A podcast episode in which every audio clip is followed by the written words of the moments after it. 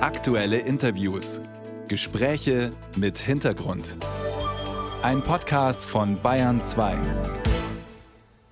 Es ist die Woche vor Ostern, dem wichtigsten christlichen Fest. Viele Menschen in Deutschland werden wieder Ostern feiern, mit den Kindern Nester suchen und beim Osterfrühstück Fladen, gekochte Eier und Schokohasen verspeisen. Doch wie viele tun dies noch aus einem christlichen Glauben heraus? Wenn man auf die Zahlen schaut, dann immer weniger. So viele Menschen wie heute gab es noch nie, die aus der Kirche ausgetreten sind. Im Jahr 2021 waren es in Deutschland mehr als 600.000 Personen, Tendenz steigend. Immer mehr Menschen fragen sich, braucht es die Institution Kirche noch, so wie sie ist? Beziehungsweise, was kann die Kirche tun, um wieder Vertrauen zu gewinnen? Darüber möchte ich sprechen mit Theresa Brückner. Sie ist Pfarrerin im evangelischen Kirchenkreis Tempelhof Schöneberg. Sie ist aber keine gewöhnliche Pfarrerin, wenn ich das so sagen darf, oder Frau Brückner? Ja, das dürfen Sie gerne so sagen. Sie sind nämlich Pfarrerin im digitalen Raum. Was kann man sich denn unter Ihrer Arbeit vorstellen? Also ich arbeite im Kirchenkreis Tempelhof Schöneberg und der Kirchenkreis war an der Stelle ganz progressiv und hat gewusst, wir starten mit einer digitalen Fahrstelle an der Stelle so, dass es viel, viel mehr Menschen erreicht, als wir es sozusagen territorial eingrenzen könnten. Und das heißt, mein Schwerpunkt ist wirklich Instagram. Ich habe einen YouTube-Kanal. Ich vernetze das Ganze auch mit Facebook und bin auch auf Twitter. Das heißt, je nachdem, wie sich Twitter die nächste Zeit noch entwickelt. Aber ein Schwerpunkt liegt schon auf Instagram und auf digitalen Gottesdiensten über Zoom. Und darüber mache ich meine komplette Arbeit als Pfarrerin. Das heißt, der Austausch mit Ihrer Gemeinde findet komplett im digitalen Raum statt, oder?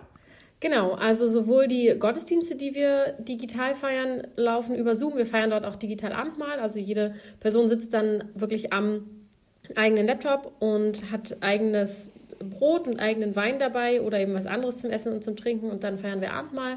Und ansonsten poste ich regelmäßig zu verschiedenen Themen, sowohl aus dem Alltag, aber auch aus dem Glauben auf Instagram.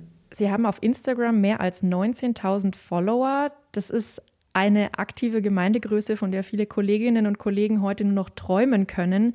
Die Zahl der Kirchenaustritte ist auf einem Rekordniveau. Wie erklären Sie sich das? Ich glaube, das ist eine Mischung aus ganz vielen verschiedenen Dingen. Also einerseits kommen die Menschen nicht mehr automatisch in die Kirche, wenn sie nicht kirchlich sozialisiert wurden oder ihre Lebensumstände bringen sie dazu, dass sie gar nicht so die Möglichkeit haben, am klassischen kirchlichen Leben vor Ort teilzunehmen. Und deshalb war die bewusste Entscheidung an dieser Stelle dorthin zu gehen, wo die Menschen schon sind, nämlich gerade im Internet und gerade auf Social Media. Und dadurch ist das halt wirklich eine Möglichkeit, um mit Menschen in Kontakt zu kommen, die eventuell gar keinen Kontakt zu ihrer Gemeinde vor Ort haben oder eben auch gar keinen Kontakt generell zur Kirche.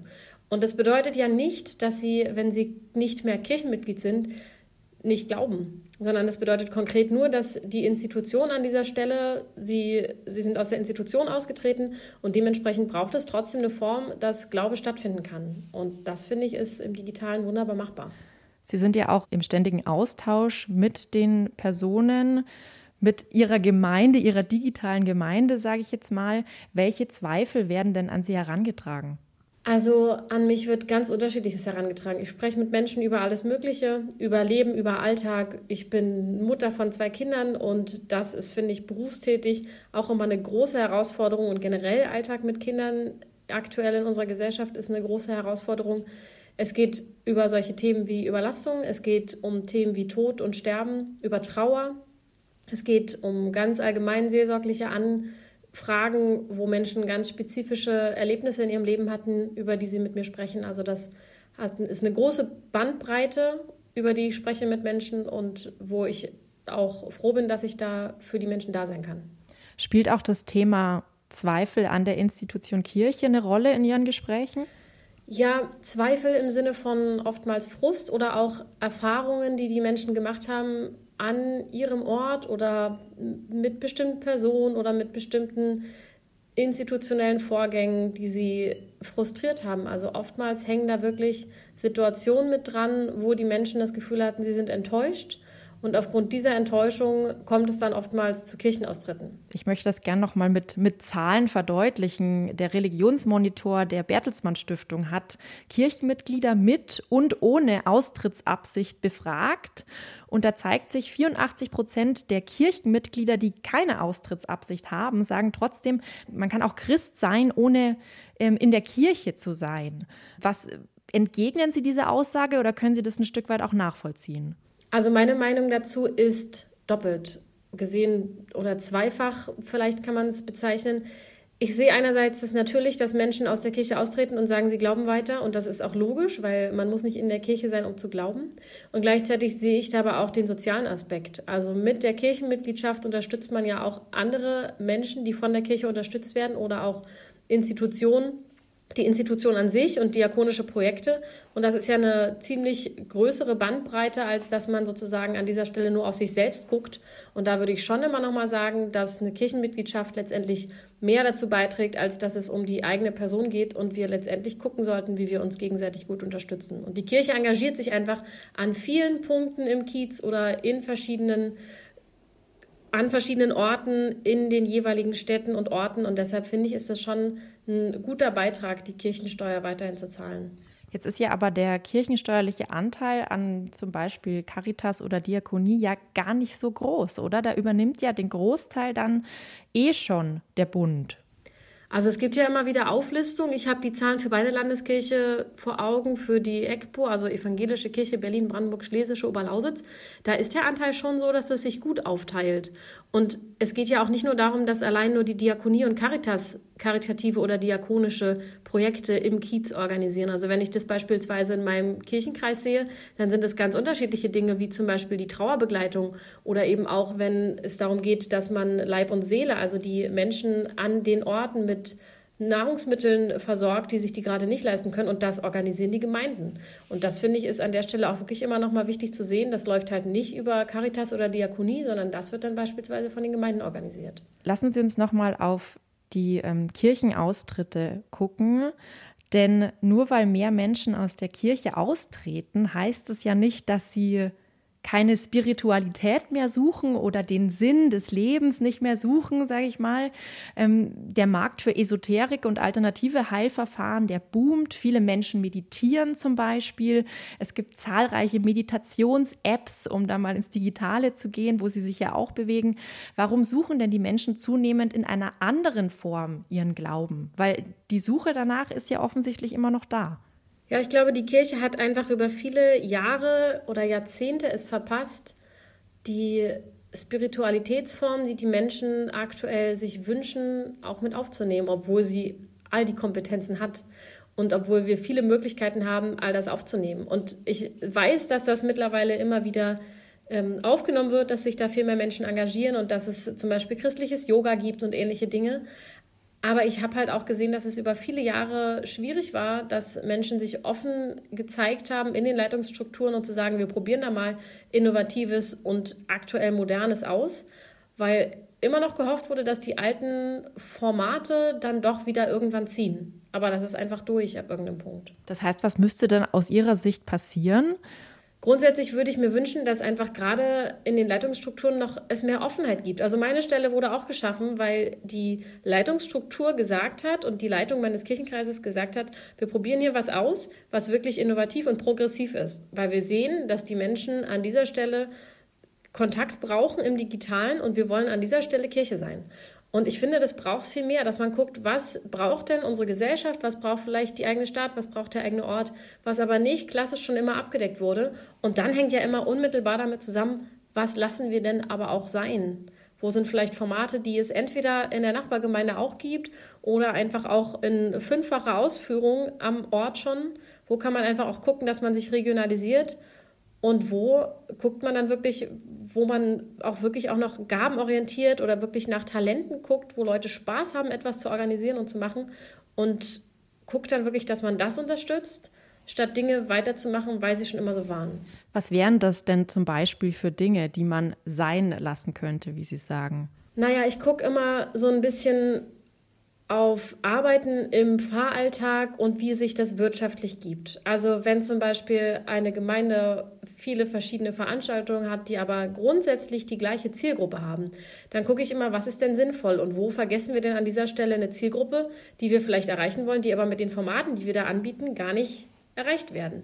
Und wenn man in einer Gemeinde einen kirchenmusikalischen Schwerpunkt hat, also das erlebe ich oftmals, dass, dass sehr viele Gemeinden einen kirchenmusikalischen Schwerpunkt haben, dann ist doch die Frage, mit welcher Zielgruppe erreicht man denn welche Zielgruppe erreicht man denn mit diesem kirchenmusikalischen Schwerpunkt? Und kann man sich nicht an dieser Stelle mal überlegen, wenn die Nachbargemeinde das auch tut und die Nachbargemeinde äh, eine weitere auch noch, ob man nicht einfach guckt, welche Gemeinde sich vielleicht einfach auch wirklich auf eine andere Zielgruppe fokussiert, um an dieser Stelle zu schauen, dass man unterschiedliche Menschen erreicht und eben auch mal unterschiedliche Zielgruppen und nicht immer nur die gleiche. Also ich arbeite sehr gerne und sehr stark immer im Blick auf Zielgruppen und so, dass man eben auch wirklich nicht immer nur die gleichen Menschen erreicht, sondern dass man wirklich guckt, wo findet man Leute und wo erreicht man auch mal Menschen, die sonst einfach oftmals von der Institution vergessen werden. Das versuchen Sie ja auch mit Ihrer Arbeit als digitale Pfarrerin.